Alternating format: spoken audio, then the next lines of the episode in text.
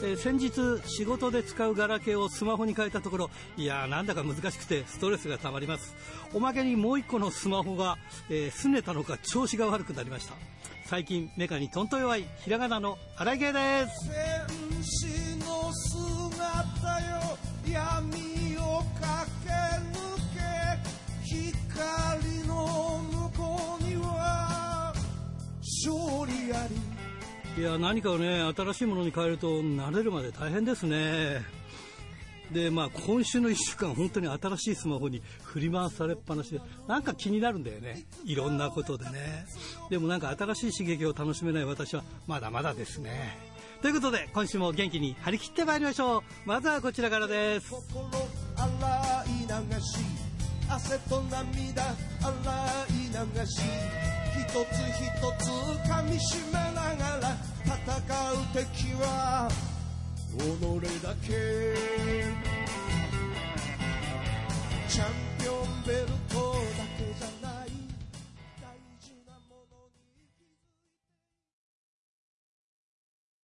さあ今日のゲストは慎吾選手ですこんばんはこんばんは、よろしくお願いします。はい、よろしくお願いします。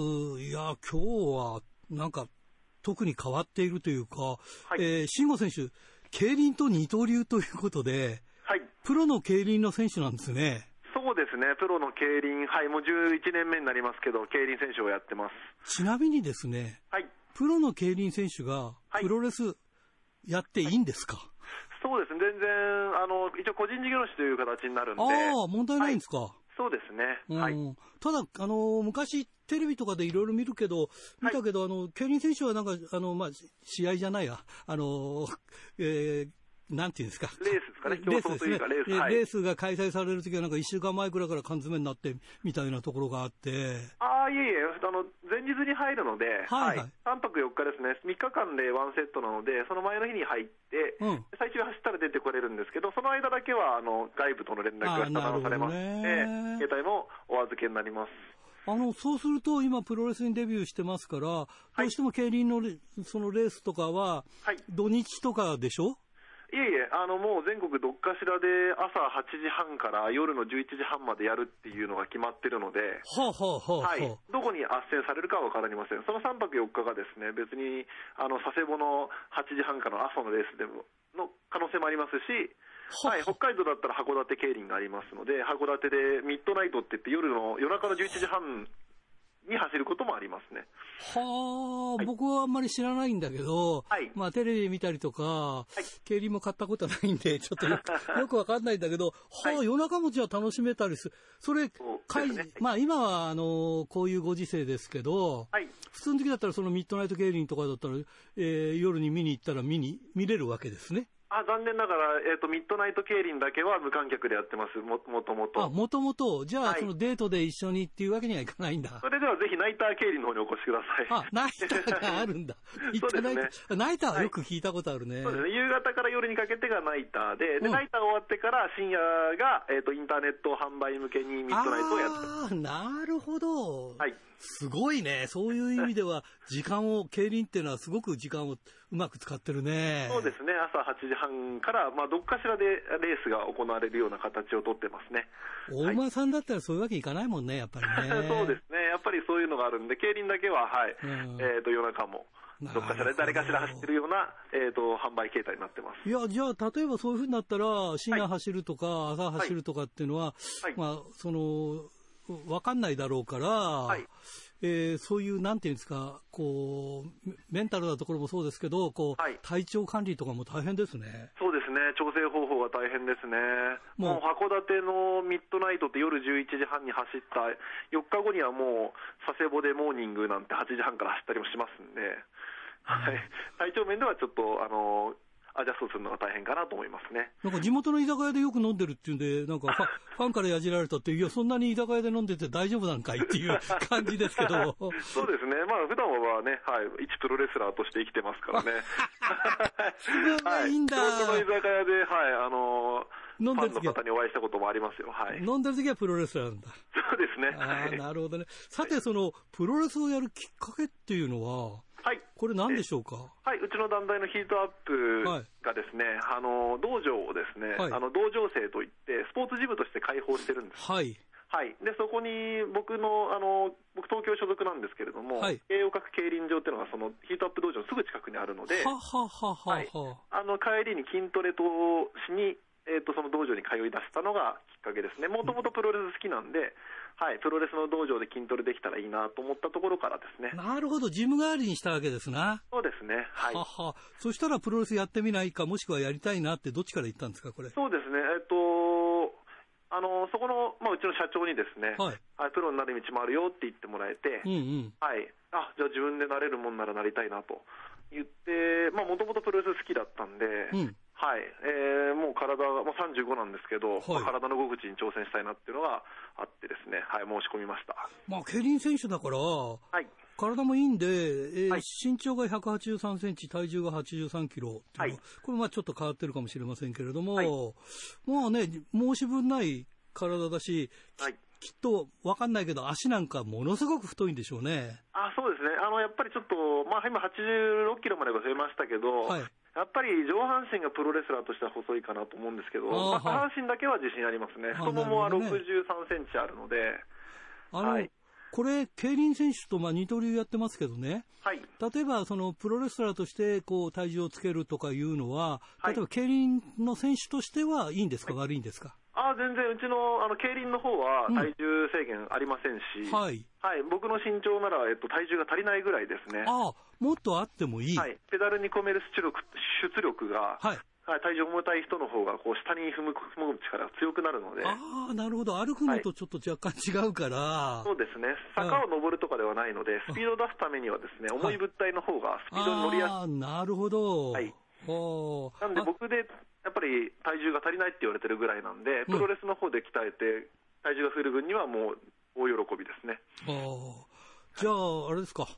まあ、あの、競輪でもがっぽり稼いで、えープロレスラーとして も、えー二足のわらじということになりますね。いえ、まあ残念ながら今、その S 級って言って一番稼げるステージからは落ちて、今 A 級っていう真ん中の層にいる、3層のあるうちの真ん中の層に落ちてきちゃったんですけど、はい。まあでもプロレス鍛えることで、ケーの方にも生きてるの であ、あなるほど。目指せ S 級っていう。そうですね、またもの S 級に返り咲きたいっていうのは競輪での目標です。まあ僕らもよく知ってます。S 級一般とかはいなんかそういうやつですよね。そうですね、S 級1班、S 級2班で、その下が A 級1班、A 級2班、A 級3班。やっぱり、こう S 級と A, A, A 級ではやっぱりかなりいギャや、ラはもうレ違ベうんでルがすか全然もう、もう格段に違いますね。はははい。僕も AS 級には行ったことあるっていう程度で、うん。基本は A 級にいるような実力です。だから S 級っていうと、だから外車のバリバリみたいな感じで、A 級っていうと、え国産車みたいな感じでしょうか。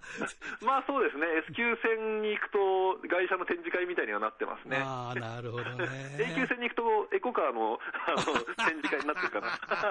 まあそこまではね、ちょっといい、あの、大げさではないですけど、うんまあでもやっぱりそれぐらい稼ぎに差はありますね。えー戦績の方はちなみにいかがなんですか、それ。あ、えっ、と、まあ、えっ、そこと、戦績というと、一応、あの、A 級戦では157勝はしてるんで、あそれっはいてどのぐらい戦って157勝なんですか、まあでももう僕は900、もまもなく戦争になるんで、あじゃあでもはい2割ぐらいは勝ててるっていうこそうと、ですね、2割近くは、はい、勝ててますけど、まあ、はい。僕はすごいとか、すごくないとかよくわかんないんですけど、でも勝てるっていうのはね、やっぱりです。まあそうですね、1着取れるのはかなり喜びにはなるんで。そうですよはいね。うん特にプロレス始めてから、はいやっぱりプロレスを理由に弱くなるなんてことは、まず自分の中で許されないと思ったんで、はいはいはいはいそれがいいプレッシャーになってるかもしれないですね。あの、ちなみにプロレスラーになって、はいその競輪のファンの方が来たりとかすることもあるんですか競輪ファンがプロレスには、飽きてないんですけど、ではもいプロレスファンの方って意外に競輪好きな方がいますね。ああ、はい逆に好きじゃ、あの、知らなくても教えるとはいハマるやつはいっぱいいると思いあま、すそ。れ逆にあの、プロレスから競輪に来てハマってくれた方は何人かいらっしゃい ます。やっぱりはい。なんかね、そういうのす好きな、そういう勝負事好きなんです よね。えーうんはい。あと、競輪にもやっぱりあの、LINE って言って、はい。今7人で走ってるんですけど、はい同じ例えば東京の人がいたら組んで走るんで、ああ、言ってましたね。関はい関東とか、なんと関東か。ライン、と東か北ライン。ン、まあ、ありそうそういうのがラインっていうのがやめまして、はいはいはいで2人で、二人いたら2人で上位独占を目指すんですけど、なるほどまあ、そういうのがタッグマッチに似てるみたいですね。はっははー。いろいろ似たところあるんですね、競輪そうですね、やねっ。ぱり共通してるところがありますね、うんやっぱりあの、えー、とただ勝てばいいというよりは、勝ち方とか負け方が次のレースに影響してくるんで、うん。はい、こういう負け方できるやつは次は頑張れとか、はい、こういうか勝ったはいいけど、こういう勝ち方しかできないんじゃいい選手じゃないみたいな、うん。はい、そういうなんですか、勝ち方、負け方に対しての評価がつくので、うん。はい、その辺はプロレスとすごい似てるかなと思いますね。まだデビューして1年経ってないんですよね。そうですね、12月7日なので、うんまあ8ヶ月ってとこですかね。どうですかやっぱりデビューして、はいいろいろマスコミとか、これ珍しいじゃないですか。競輪と二刀流の、えーやってる選手なんていないまかあ、まあら一。応日本で僕一人かな。そうだよね。はい。今までもないですもんね、これ。そうですね、今まで聞いたことはないので、んはい。そうですね、僕だけだと思います。これは結構取り上げられたりしてる。いや、そんなことないですよ。ー 全然、競輪がやっぱりギャンブルっていう側面があるから、一あー般認知度がそんなに高くないんでしょうね。あーちょっとまあなるほど寂しいですけど、うん。はい。まあでもうちは今井ライムがいますからね、ー今井ライムの方に報道はガンガン来てます。あなるほどね。だから はいまあ、その一緒にね、こういう変わり種がいるよっていう感じでね、はい、そうですね。出てくるといいですよはね。い、まあでも面白がってくれる方もね、うんパラたまあ、たまにいるぐらいで、うんはい。まあ基本は今井ライムの方に報道 は、はい、いらっしゃってます。はい。まあ今旬ですからね。はいそうですねまあお母さんがお母さんなだけにね。 えーいやーでもなんかヒートアップって面白い選手いっぱいいっぱいいらっしゃいますね。そうですね、あなんか自分でもまあ、そうですね、デビューになんとかこぎつかしてくれるっていうのは、うんまあ、ヒートアップじゃなきゃ無理なんじゃないかなって、今、すごく思ってますうね。んはい、でもこれからどんどんどんどんね、いろんな意味でこういう、まあ、今日なんかもラジオに出てこれで全国区になれるでしょうから。あありがとうございます。ねえ、だからみんなが応援してくれたら、やっぱりね、ちょっとやっぱり、えーいろんな意味で変わってくるかもしれませんよね。そうですね、ぜひあの競輪とね、あのプロレス両方のなんか、なんですかね、流行らせられるような人材になれたらなとは思ってますね。あのね、はい。大学ではまでバスケットやってたんでしょあ、そうだ、よく調べていただいてるんうでんす。よ。それで、プロレスラーになろうとは思ってなくて、そっから競輪選手になったんですか大学、そのバスケット。そうですね、あの僕、プロレスラーはずっと好きだったんですけど、はいなんか学プロとかね、そういうのを聞いたことあったんですけど、はいうちの大学になくてですね、神奈川大学なんですけど、はあはあはあ、人大なかという。なか出会うチャンスがなくてですね、うんはい。はいまあ、先輩に誘えるがままに、まあ、バスケットずっとやってたんで、はい。はい、大学までは、まあ、細く長くバスケットをやってましたね。おーはいそれで、それで、その、就職とかしたんですか一回。あいえいえ、僕あの、教員免許を取ってですね、はい教員になりたかったんですけど、はい。はい、ちょっと採用試験の方がうまくいかなくてですあね、あ、 まあでも競輪学校が先に受かったんで、大学4年の時に。ああ、そうなの、はいでもなんか、今いろいろあるけど、その競輪の選手とかも、はいお若い、学校へ入る人って結構若い人が多いんじゃないですかそうですね、まあ自転車部から来る子はほとんどですけど、まあ、半分ぐらいですかね、ははい、あとは他の競技から来る人が大体半分ぐらいいはいはいて、は。はいい、特に僕の場合は、その適正試験って言って、あはいの体力測定だけで取る素人枠があるんですよ。はあ、はあ、は、はいそれで競輪学校の方を受かったので、あ。ああ、それはすごいな、でも。はいうん、それで、まあ、運命的なものがありましたね、そこではね、で競輪選手の方に、えー目指すことになりましたね。ああどうしても今、ちょっとプロレス絡みですけど、はいえー競輪の方が知らないから、競輪の話をちょっとそうです中ね心に聞いてますけど、はいまあ、でもプロレスラーもなりたかったんですけどね、うんなかなか出会うチャンスがなかったっていうのあがあ、な正直なるとほこどろですね。ね。はいどうですか、やってみて面白いですか、やっぱり。い。やー、なんか厳しい世界ですね、やっぱり そうですか 特に僕なんかね、あうの、ん35歳でオールドルーキーですから、あはあい、まあ、振る舞いも難しいし、はい、やっぱり動きとかもなかなか、あの、若い人のようには吸収できないかなっていうのはちょっと感じてます。ああ、はい。やっぱり、どうなんですかやっぱ足を使った技が中心になるんですかまあ、そうですね、んまあ、足というか、まあ、一応、体力的には割とあのいい方だと思うんで、はい割と投げ技とか持ち上げて投げるみたいなことを、はい、一応、あの得意技としてますね。でもやっぱり、ちょっと心配なのがね、怪我ですよね、やっぱりね。そう、プロレスで怪我しちゃうと、今度競輪の方で大変でしょうし。あーはい、まあそこはもう、あのまあ、正直、自転車で転んでもかなり大怪我になるのあーなで、るほどねまあ、どっちで怪我するかはもう運命かなと思ってますね。ああ、なるほど。はいい、や、これ、すごいですね。やっぱりプロならではの こ言葉ですね。いやいやいやいやでも初めてだ、その、警備と二刀流でやってるっていう人に話を聞くのがね。そうですね、最初は僕なんかがやっていいのかなともまあ思ったんですけど、うんまあ、ここをまあデビューさせてもらって半年以上経ってからは、なんか自分にしかできないことをやってやろうかなっていう感じには気にはなってます。ねえでも一流選手、競輪の一流選手なのに、やっぱりちゃんとプロレスにリスペクトを持ってるっていうのは、やっぱりなんか素晴らしいかなっていう感じがしますけどね一。流選手ではないんですけどね、うんまあ、でもプロレスは本当好きで、はい2000年からですけど、2000年がちょうど僕、中学生で、はい。はい、チーム2000からなんで、僕が好きなのは、なるほどね。は。はいい、もうずっとビデオで追っかけてましたし。はいえーとまあ、プロレスの好きな気持ちがね、やっぱりここへ来てまた再燃したってところですかね。はい。はいえーもっとお話聞きたいんですが、もう時間をかなり過ぎてしまいまし て。はいすいまませんた今度あの時間作りますんで、ぜひまたよろしくお願いしまぜす。ひよろしくお願いします。はい。それじゃあ次の方を紹介していただきたいんですが。はい、えー次はですね、えー第8代パンクラスウェルター級チャンピオンの、えー現在、えー格闘家兼プロレスラーの鈴木慎吾選手、はい。はい、こちらの方につなぎたいと思いますので、はい。よろしくお願いしありがとうござまいす。それじゃあ最後になります。全国のファンの皆さんにメッセージをお願いします。はい、えーはじめまして、ヒートアップの慎吾と申します、えー川崎から元気を発信できる競輪プロレスラーになるために日夜努力してますので、ぜひ、えーヒートアップ川上慎吾、あ川上慎吾は競輪の名前でした、ごめんなさいね。はい、えーヒートアップの慎吾、こちらの方を応援してください。よろしくお願いします。ドクター、はい、どうも。今週もよろしくお願いします。はい、よろしくお願いします。はい。まあね、あのー、9月になりましてね、うん。えー、東京もようやく今日あたり、あのー、夜は冷房を入れなくて済むというような感じになってきまーそうですか。札幌もね、してね。ええ暑いことは暑いんですけど、夜になると今日なんかはもうちょっと涼しい風が吹いて、もう秋ですね、完璧。そうですよねはい。あのー、いつも9月の後半っていうのは大日本プロレスが北海道へ行くと思うんですけれどもね、その頃っていうと、まあ昼間はね、やっぱり日が照ってるとあったかい、あったかいというか、ちょっと汗ばむ感じですけども、はいもう夜は寒いですもんね。そうですね。もう10年以上前になりますけれども、あの、富良野大会を見に 行った、大日本富富良野大会を見に行ったことがありましてね、はいはいはい。それで大会終わってから、あの、現社長とか、えー谷口さんとかとご飯食べに行ったことがあるんですけども、はい。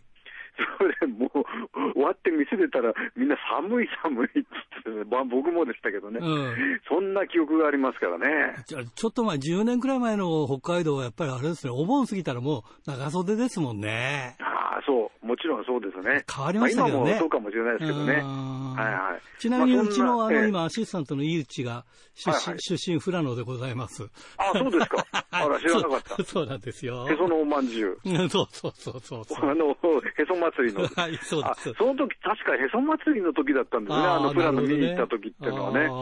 あの、街中にそのへそ祭りのあの、看板が出てたような記憶があってはい それで、あの、そこで谷口さんと社長がですね、はいあの、へそ出して写真撮ったっていう記憶があありますけーどな、るほどね。え まあ、道民の皆さんにはお分かりかと思いますそうでけどすね。ね。はい。はい。ででですね、はい9月、えっ、と、今日放送日、8月じゃない、 9月 9月5日。はい いや、いかんいかん。9月5日。ちゃんとこ、これ9月入ってから、あのー お話してますからね。これ、別にもう何週間も前にため撮りしたわけじゃないですからね。 いやいやそうです、そうです。はい。9月5日。はい。 9月5日ってのはですね、はいなんとびっくりしたことにですね、うん。まあ、今、女子のデスマッチってねだ、だいぶ当たり前にちょっとなりつおーはいつはいありますけども、えー女子初の有志鉄線マッチがあった日だったそうですね、9月5日。へーで、工藤めぐみ選手なんですけどね。ああ、なるほど。ええで、しかも会場はですね、はい。札幌中島体育センター。え、あれが女子初めてだったのはいはい、あれがあって見に行ってました見に行ってます、もちろん。もちろんっていうかあ、 FMW はもう仕事で全部関わってました、僕。あそうでしたっけ、うん、そうです、そうです。なるほど。裏方やってましたから、全部。なるほど、うんあの、あれがですね、あれがっていうか、その、1995年だそうですけどもね、はい。僕はちょっと会場行ってないですけども、はいえー工藤めぐみ、コンバット豊田対バッドナース中村シャーク土屋里美和という、はいえー有志鉄線、えーハンディキャップデスマッチっていうのが女子初の有志鉄線マッチだったと。ああ、なるほで、まあ、え2面のエプロンにその有志鉄線ボードがあって、あの中じゃなくて、ぼまあ、あのエプロンだそうですね。ど。はい。で、それから残り2面に、えーこうロープに有刺鉄線が巻いてあるですね、うんカリビアン方式というです ね、まあ見てる、いや聞いてる方はわかるかどうかよくわかりません けども、昔ね、デスマッチのその源流っていうのは、ある部分一つ、あのープエルトリコにありましてね、はい。で、そういう意味で、その、まあ、えー FMW 特に、あ、FMW というか特にその、えーウィング時代からですね、そのプエルトリコのレスラーっていうのが来てましてね。はい。まあ、あの、ビビクター・キニョネスって方も、あの、プエルトリコの方だったと思うんですけどそうも、ですよ。元々はね。はい。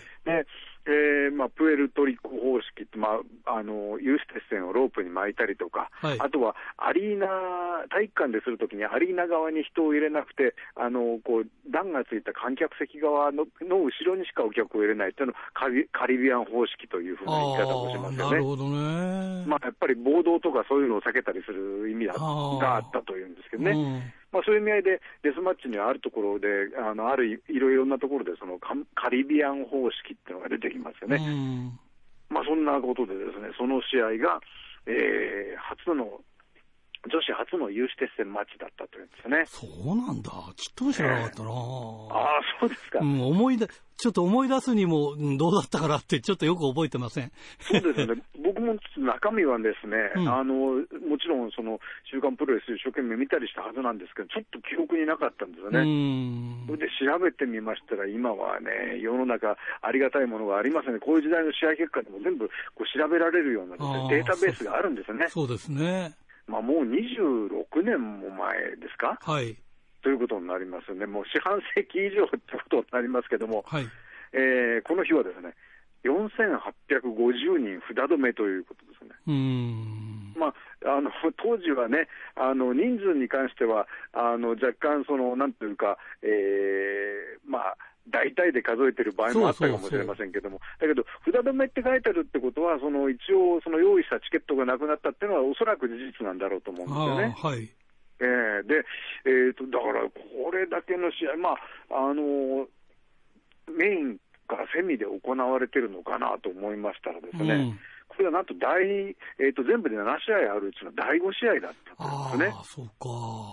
えーで、まあ、それ自体もちょっと僕も覚えてなくてですね、うんあ第5試合か、そうすると、じゃあ、えーメインは誰だったんだろうと思って調べてみる、まあ、ポーゴさんかなと最初思ったわけですね。はい。そしたら、ポーゴさんはですね、さらにその一つ前の第4試合に出て、えーミスターポーゴ、ホーレス・ボーダー、ホーレス・ボーダーってはいはい、懐懐かかしいですね、しい懐かしい。対新山勝利、黒田哲弘という試合。いや、まあ、苫小牧出身。そうですね、これ、あのこれドサンコタッグだったんですね、これ。ああ、そういうことですか。ドサンコタックなんだ。よくは、 いや、僕も分かんなかったけうど、んいました、えー新山勝利選手ね。はいはい、まあ、ちゃんこ屋さんになったところが一回テレビ番組に出ましたけあどね、あ、はいはいはい。えー、有刺鉄線バット上にポーゴドライバーからの体固めで、えー、ポーゴさんが黒田哲弘さんからピンホール取ったと。ああ、はあ、はあ。でそうすると、じゃあ、松永さんが、うーんメインなのかなと思ったら、松永さんは、その工藤さんの試合の後の第6試合、セミファイナルに出てきて、はいえー世界ブラスナックル王座決定リーグ戦というのをやっててですね、はい五寸釘デンジャーデスマッチというので、スーパーレザーと松永さん戦ってて、うん松永さん敗れてるんですね。ああ、はあ、はあ、はあ、はあ。じゃあ、この時のメインは何だっただろうって、あれですかあの、新井さん、思い浮かびます95年ってどうなんだろう。お、もちろん大仁田選手なんちょだっとわと。からないでしょわかんパッなとい浮。かばないですよね、ん僕も正直これ浮かばなかったわけでグすよラジエーターくらいかなってイメージだと。なんとところがですね、はい。えーメインイベントは FMW、えー認定世界ブラスナックルタッグ選手権試合60分一本勝負、はい。えーチャンピオン大谷久勝リッキー富士対うん。藤原義明池田大輔何それ大仁田敦がいない。いないんですねへえ。しかもこれメインで藤原さんと池田大輔選手が勝ってベルトをダッシュという試合これって藤原組ですか。藤原組ですね、これね。バトラーズじゃないですよね、これね。ええああ、そうなんだ。いや、じゃあなんでね、そのうん大田さんがいないのかっていうのを見てみると、はい。この1995年5月5日に大田さんは2度目の引退をしたところだったと。はっはっだからはいなかったんですね。じゃあ、はやぶさなんかはまだまだ出てきてない頃ですね、じゃあそ。うですはやぶあの5月5日にその、えー大田はやぶさ戦で大田さん2度目の引退をしたと。うん。まあ、実際この時はですね、あの体も相当もう傷だらけになってましてね、このまま続ければ、えーもう、あの日常生活にも差し障りがあるというようなはい言い方をしてですね、えー今度は本当の引退だと、うん。えーいうような言い方で、えーまあ、えー引退試合を5月5日に行ったところだったと。なるほど。まあ、それで、だから結局、あの大看板であった大分さん亡き後、どうしたらいいかということで、えーまあ、な給与の一策という部分もあったんでしょうかね、それで、あの工藤恵選手の、えー、有刺鉄線マッチと。よく覚えてない。俺95年だから付き合ってるし、えーもちろんラジプロもやってる頃だからそう見でて、すよね見てるはずなんだけど、いやー、ええお思い出せないですよ。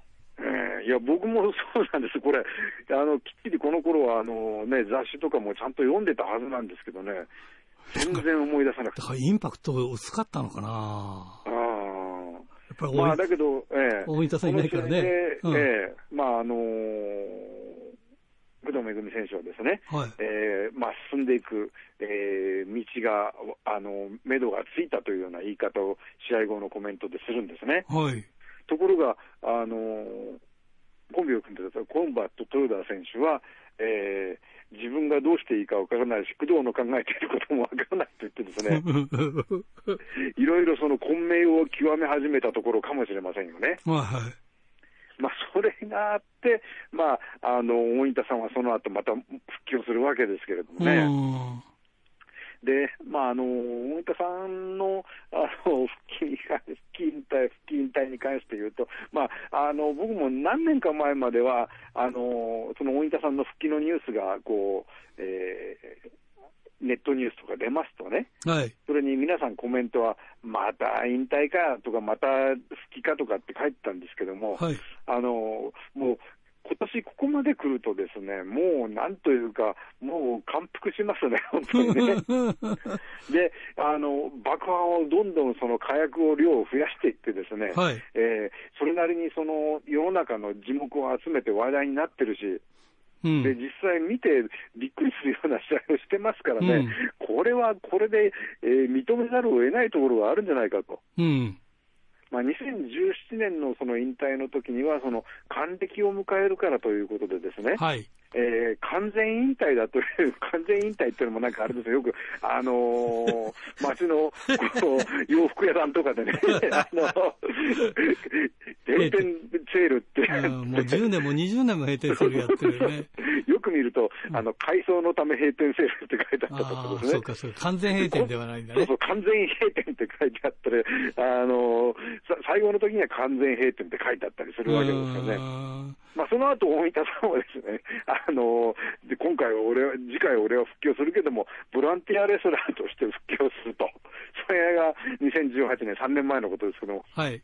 もうボランティアレスラーって言葉もどっか行っちゃいましたね。そうだよね。今や ね。だって自分で旗揚げしたんだからね。え時 に FMWE ボ。ラボランティアレスラーとして復帰すると言ってたはずだと思うんですけども、うんもうそれもどこかへ行ってしまいましたけうどね。ーん。なんでしょうまねあ。、ええまあだけどね、FMW 一つとってもこういうふうに、もう本当に団体に歴史ありですね。いやー、そうですよ。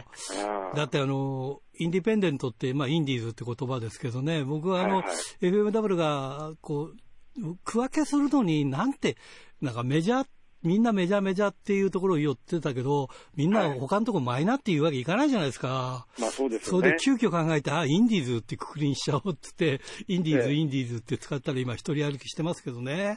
新井さんそうなんですよ言い始めて、 えそうえそうなんですよ。それで、ただ山本さんとあのずっと、あのー毎週ゲストで出てて、で、イはいはンデいィーズっていう呼び方してて、えーただ山本さんが、あのーシュープロでもインディー、まあそうですねインディーズ、インディーズって、あの、はいはい当時、ラあップの、その独立バンドっていうか、バンド系、バンドがインディーズバンドが多かったんはいはいで、そうすねあのインインディーズバンド、インディーズレーベルという言い方をしてましただだかからね。ら、まあ、なんていうかなって、マイナーって呼べないから、インディーズって言っちゃおうっつって、インディーズって、なるほ FMW ど。それからもしくは他から出てくるところを、まあ、インディーズっていう言い方したんですよね。 なるほど、あいいそうか。そういうことなんですねもそのじゃあ言葉の源流はもうあれですね。あの、新井さん、山本さんとこから出てきたという。そうなんですよ。だからまあ、これ FMW を何と評価するのかっていうところではね。で、特に FMW なんか別だったじゃないですか。どこの団体ともまあね。そうですねん違うものでしたからね。そう、だからインディーズっていう言い方をしてた。うんまあ鬼田さんもなんか使ってるみたいだっていう話ですけどね。うんで、まあ、その頃ね、うんあの、週刊プロレスの、その、いわあの、ザッツレスラーというページですよ。はいはい。で、あそこで書かれることは非常に、こう、なんというか、影響力が大きかったですかそうらね。そうそうそう。あの、どんと広がった感じがしましたよそうそね。うそう。そういうこともありますね。密航とかね。スピッコもそうですね。ねえ。いい時代だったという感じそのう。そうそうそうそう。まあね、なんというか、その情報量は決してね、今に比べると多くはないんだけれども、はいその部分、なんというか、みんな想像する余韻の部分ですとかね、うんよあのがありましたからね、はいあの今みたいにその何でもかんでもその情報を見て、それで満足、それであの携帯であのパラパラと見て満足しちゃうっていうのと、まあ、全然違うわけですよああね。そうなんだよね。やっぱりね、そういう時代の方がちょっと良かったのかもしれないなという思ったりもするんですけどね。そうね、特にただ山本さんは、その、そう、煽っこう、そういう興味を煽ってくれた部分が随分とありましたよね。ありましたうーね。ん。まあ、功罪いろいろあったかもしれないですけども。そう だけそうそうそうど、まあ、結局、あの当時の週刊プロレスが教えてくれたということは、あ教えてくれたことは、あの、プロレスについて考えながら見るあというね。そういうことですね。ええそういう習慣がね。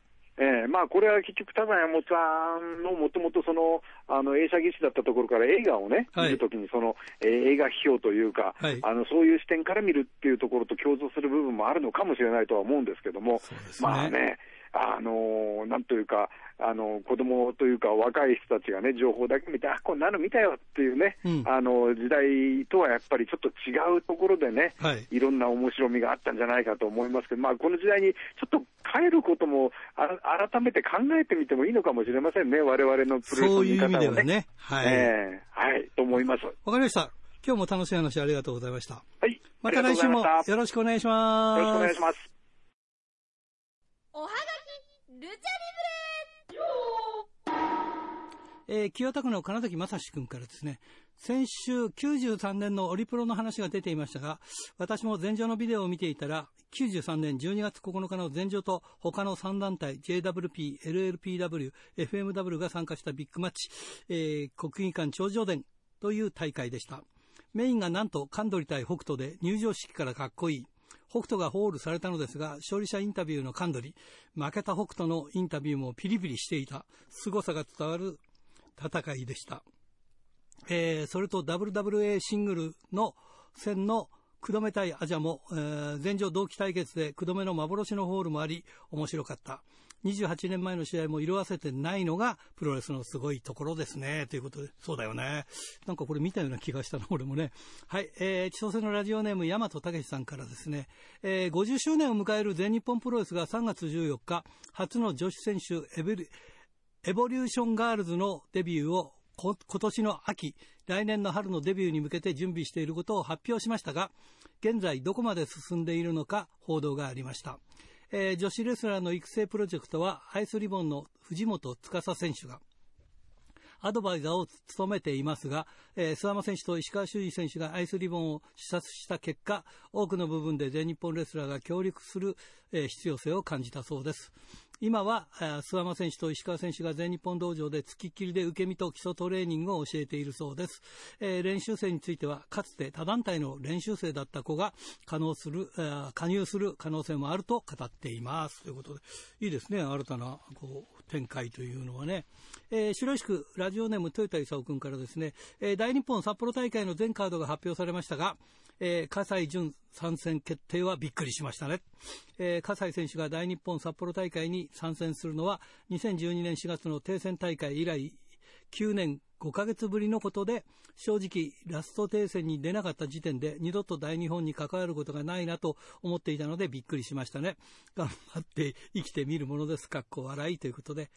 えー、葛西参戦について、劇薬投入なんて書いてあるメディアもありましたが、えー大日本のデスマッチはそんなぬるま湯なのかって疑問に思いますね。石川や兵道にはもっと怒ってほしかったなと思います。ということですね。はい、えー、それからこれは、誰だっけあ、高木くんだな。富山県ラジオネーム高木克彦くんです。8月27日後楽園大会高橋宏夢復帰戦で、高橋宏夢が、えーバックステージで発言した欠場中ジュニアとは何なのか、えーヘビー級とは何なのかをファン目線で真剣に考えた。えージュニアによるジュニアのためのジュニアの入門テストをやろうと発言。えー高橋宏夢は面白いね。昔からプロレスを見ている人間からしたら、今のプロレス界全体を見渡したら、ヘビー級体格の体格をしているレスラーはめちゃくちゃ少ないだろうな。えー高橋宏夢が動けば、新日本ジュニアは面白くなりそうだということですね。はい。えーそれからですね、えー小樽市ラジオネームタルッコスネークメガネ君からですね、マーベラスの新藤美琴、えー星月芽衣、響が対談してフリーでやっていくとのこと、えー発表がありましたが、響はアンドラス宮城とのタッグで戦っているので、そうなってもおかしくはないと思いましたが、新藤と、えー星月は長屋千草の秘蔵っ子であり、えー驚かされました。特に星月はデビュー戦が札幌で僕は感染したのもあり、えー親しみを込めていたので対談は残念ですが、彼女の活躍をこれからも願っていたいと思います。ということでね、いやー、ちょっと驚きだね、これはね。えー最後に、苫小牧市ラジオネームひじきさん。新井さん、いつも楽しく拝聴してます。えー本当に残暑というか、えー北海道も急にまた暑い毎日ですね。えー私もワクチン接種2回目が終わりましたが、頭痛、吐き気、全身全身の筋肉痛などで2日間だけですが、辛かったです。あ、そうなんだ。俺はちょっと頭痛くなっただけだね。もしこれをもう1回と言われたらちょっと大変かも。俺はもう大丈夫。3回目大丈夫。来週からプレゼント変わるんですね。クリッパーの締め鯖、えー美味しくて有名ですもんね。ということで、えー来週っていうか、まあ今週からですね、えークリッパの締め様に変わります。えーぜひぜひご応募ください。あの、ただ、あの、冷凍で送らさりますんで、その辺の、えーご注意をよろしくお願いします。ということで、えーおはがき、ルチャリブレでした。さあ、今日のゲストはこの方です。DDT 中村圭吾選手です。こんばんはこ。んばんは。よろしくお願いいたします。はいプロレス中村圭吾です。はい、初出演でございまして、はい。僕もそんなに知らないんです が。ごめんねそう。ですね。はい。えーだっ大丈夫てです、まだ2年経ってないんだよね。そうですね。今年10月で2年になります。はい。それなのに今メインで戦ったりしてるよね。そうですね。超大会とかではメインをやらさせていただきます。はすい。ごいね。いやいや、キャラクターも立ってるよね。この、並みいる DDT の中でもね。ありがとうございます。髪の毛のせいなのかな。多分、はい。あ のちなみにそれは、はい。あの、まあ、まだ新人、新人ってことはないけど、もう2年目になるから、ではもいまだ若手だからそういう髪を短くしてるのか、それともキャラクターでとかなんかいろいろあるんですかそうですね。最初はですね、うんエキシビジョンで、はいエキシビジョン、あの、練習生の時にエキシビジョンマッチっていうのがあって、はい。僕のお世話になってた、あの、今はいないんですけど、梅田光太選手。はいはいはいはいはい。方と、はい。あの、対戦する、エキシビジョンマッチで対戦するってなって、とてもお世話になってたので、その気合を見せるために、スキンヘッドに一回して、うん。 そこからですね、ずっそとうですスキンヘッドにしてます。ああ、これね、はいあのーまあ、盛岡工業のレスリング部名門ということ で、で、その、はい出身で実力者だって話は聞いてるんです が、ありありがとうござい当ます。時もそういう髪してたのいや、当時は普通ですね。ああ、あ、でも、坊主にしてた頃はありますけど、スキンヘッドは本当にないです。ああ、じゃあプロになってスキンヘッドしてる。はい。でもなんか、あのーアントン選手なんかもちょ今、髪短くしたりとかしてるみたいで、今、今かどうかちょっとわかんないけど、あ、坊主でですすね、ね。はい今組んだりするとなんか、 その頭に目がいっていいなと思う思 うんですけどね。そうですね、なんか兄弟みたいでそうなんか、はい。うんちなみに今ユニットは何のユニットですかユニットはですね、僕は入ってないんですけど、はい。今、KOD8 人で、はいあの、チーム、はジい。ュニアオリンピアというはい。チームに一応所属はしてますね。これ、ベルトはどうですかベルトは KOD8 人タックマえタックのベルトを、はい。だから今、ベルト保持者っていうことですかまあ、一応、はい。チャンピオンってことですよね。チャンピオンです。はい。 すごいね。どう ?2 年で、まあ、約2年でこの、この凄さ。はい。 いやいやいや、ありがとうございます。いやー、でも今ね、有望株だよね。はい、で、えー、誰か出してくださいって言ったら、あのーはい、中村健吾選手を指名で来たんで、はい、はい、それで、まあ、久しぶり札幌大会あるんですが、はい。えー、9月23日、会場12時半から、えー、はい、札幌 U1 スタジアムであります。はい、えー、それからあ、ごめんなさい。22日、前の日ですね、えー、16時半から、これも札幌 U1 スタジアムであるんですが、はい、これ久しぶりの札幌になると思うんですが、そうですね。札幌で戦ったことあります多分ない。ないですよね。と思います。はい。だってもう、札幌でやってからも2年くらい経ってるんじゃないですかね。そうですね。うん。じゃあ初めての札幌初めての札幌、まあ練習生時代は。来てる。はい、来てるんですけど、お手伝いとかああ、そうかそうか。はい。じゃあ、札幌では初めて、えー、初めて顔見せということですよね。はい、そうですね。ああ、よかったですね。でもあれだ、はい、あの、夜はちょっと期待できないね、今。 あの、すすきのがお休みしてるからね。、あの、お話には聞いております。うんはい、お酒飲んだりする方ですかお酒はですね、あまり、うんあ、そ飲まないかはい。じゃあ、色気の方ばっかり。いやいやいや。 いやいやいやな、何を聞いてんだいって感じ。はい。いや、でもね、こう、盛岡工業レスリング部で、なんか、その、うん、その、スキンヘッドの入れ立ちって、パッと見じゃ、なんで道のくじゃないの、っていう感じがするんだけど、ああ。道のくプロレスとかもちろん見てたりしたんでしょ、はい、見てました。ねはい。もう当然盛岡だから、道のくの地元ですもんね。はい。そうなんでなんで DDT を選んじゃった、はい、なんでって言い方おかしいけど。いやいやいや、あの、えー、僕の顧問と、うん、あの、レフリーの松井さん。おお、松井レフリー。はい。が、あの、高校の時に、先輩後輩の関係でして、うん、どっちが先輩なんですかあ、僕の監督の方が先輩。ほうほうほう。じゃあ、松井っていう呼び捨てにしちゃってるわけですね。なんか、 そんな感じなんですけど、うん、はい。あのー、そのとその関係で、うん、僕が高校でレスリングをやらやらさせていただいてた時に、うん、あのー、プロレスラーになりたいっていうのをレスリングの監督に言ったら、うん、あじゃあ、DDT なら話つけれるからみたいな話をして、で、そこで、あのー、練習生のテストを受けさせていただく形になりましたじゃあ、その最初から DDT が好きで入ろうということではなかったあでも DDT はですね、あの、うん、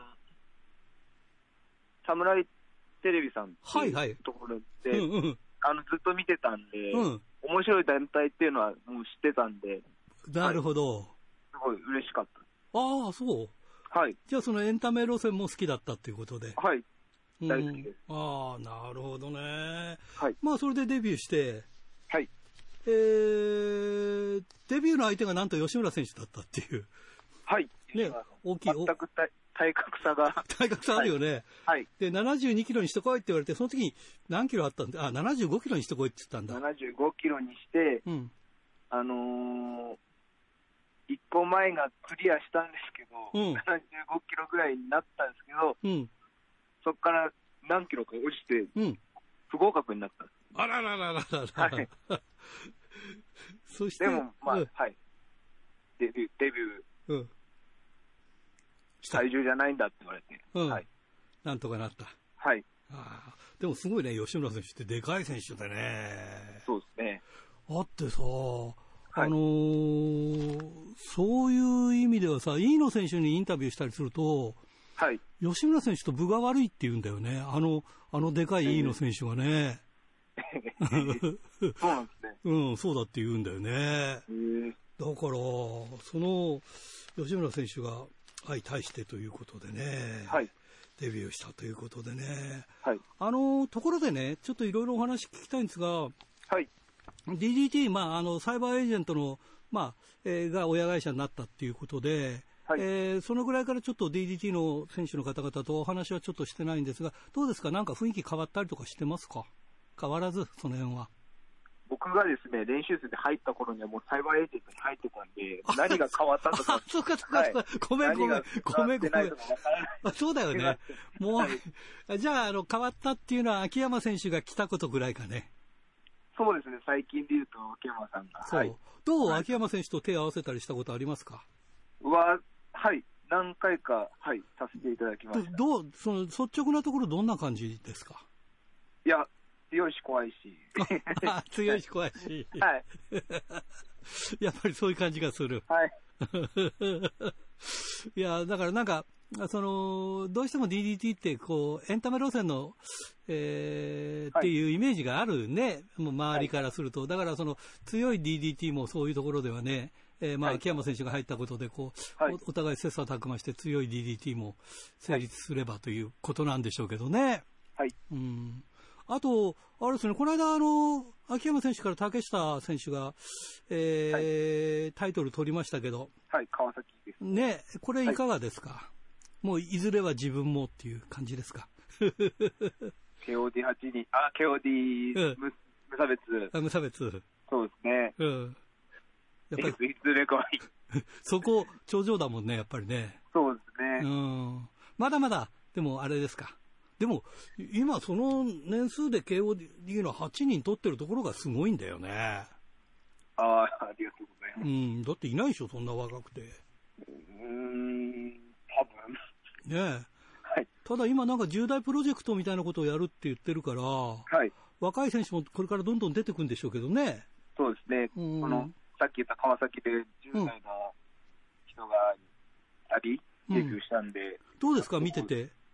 え動きすごいですね。お、私には真似ができないはいそ。それは10代だからという意味なのかな いや、そういう意味じゃなくて。そういう意味も含めていろいろ。あ、いろいろセンスの部分も。はい、あの、なんか10代怖い、怖いものないんだろうなと思いながら。なるほどね、はい、そういうことですね。はい、さて、まあ、そんな、あのー、中村選手ですが、あのー、盛岡でこの間凱旋凱旋工業になるんですかね。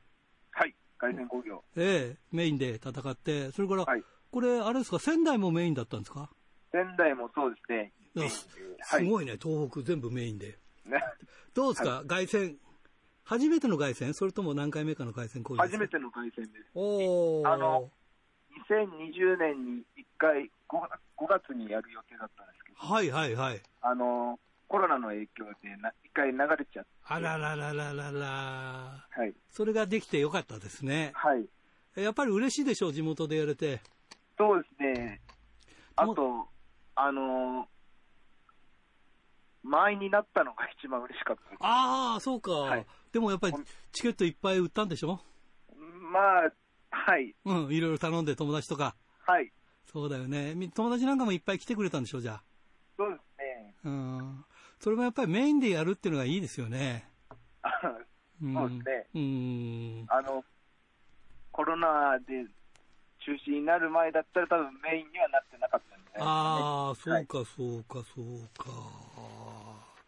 ねえ、でもね、こう、東北、地元で、それから仙台もね、大都市ですから、はい、やっぱりメインでやれるっていうのは、やっぱり景色違うでしょ、はい、やっぱり第1試合目、第2試合目でやってんのと。お客さんの上がり方が全く違うのと、うん、やっぱ緊張も、 僕ら、僕の緊張もどんどん上がってきます、ね、いや、それそうだよね、はい、やっぱりメインの試合だからね、はい、なんだって見られちゃったら困るもんね。はい。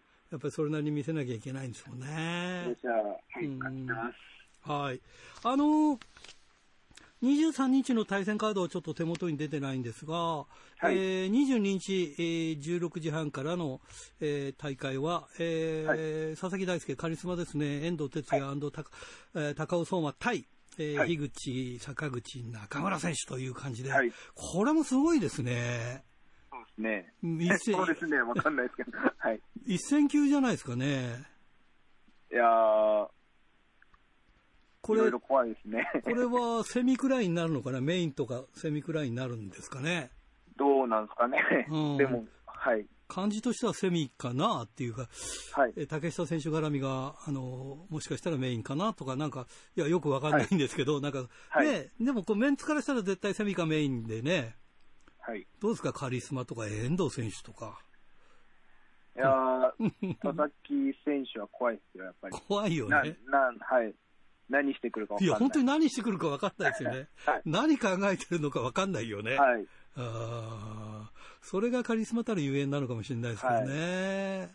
い、や、遠藤哲也選手も、えーはいしばらくベルト持ってて、まあ、実力はもう、まあトップですよね。いろんな意味でね。別に竹下選手と並ぶから。どうですか、遠藤選手も。いや、僕、遠藤さん、あのー、実は、あのー、選手になる前は、あの、ファンだった PDT で好きだったんで、ああ、 そうなんだ。はい、憧れはありますね、やっぱり。へあのー空中殺法とか。はい。うん何回か戦ったことはあるんでしょ何回かは、はい、戦わせてもらったことあります。どうですかやっぱりすごい。すごい。うんでも、あれだね、味方も 樋口選手、幸男選手とかも、なんかね、はすごいよね、頼りがいがあるよね、そういう意味ではね。いやはい、味方でい いか、良かったなっていよかうったなってか感じだよね。でもなんでここに中村選手が入ったのかっていうくらい、年離れてるよね。ああ、でも、あそうですね。幸男さん、こいゆ幸男選手とだったらす相当離れてんじゃないのはい。坂口さんだと、僕の親と同じぐらいか、あらららららら。お母さんと同じ、うんなんか、同じぐらいっていいうやか。ー、すごいなー、いさて、札幌ではどんな試合を見せていただけますか札幌では、はい。いつ、あの、いつも通りの試合をしたいと思います。 わかあるの、東京でもうん。やってる感じの、うんはい。そのまま地方に持っていけたらなって思ってます。はいい、つも通りを届けます。はい、いいね。なんかき、はい気張って何か言うと思ったらいつも通りを届けまいすつも通り を、はい。いつもの自分を、うんあの、地方のお客さんに見せたいと思います。はい。いや、これからもどんどんね、そのキャラクターで人気が出てくるといいと思いますよね。そうですね。うん人気は欲しいです。はい。 ということで、特に女性人気は欲しいところですあね。そ うですね。はい。頑張っていただきたいと思います。はい。えー、それでは最後になります。全国のファンの皆さんにメッセージをお願いします。はい。えー、DDT プロレス、たくさん見てください。えっ、と、レッスルユニバースも見てください。はい。中村敬吾のファンになってください。 以上です。はい、わかりました。ありがとうございます。はい。えー、ね、えーっと、これ、シュープロかな、シュープロの裏表紙のとこで、あの、高そう井ですね大社長が、えー土下座をしながら、はいえー レッスルユニバース、初月無料なので、見てくださいって言ってますからね。うんその通りでございます。はい。ということで、えーぜひぜひ頑張ってください。ありがとうございまえーす札幌へ来たらよろしくお願いします。よろしくお願いします。はい。それじゃあ今日はお忙しいところありがとうございましたあり。がとうございました。はい、失礼します。失礼します。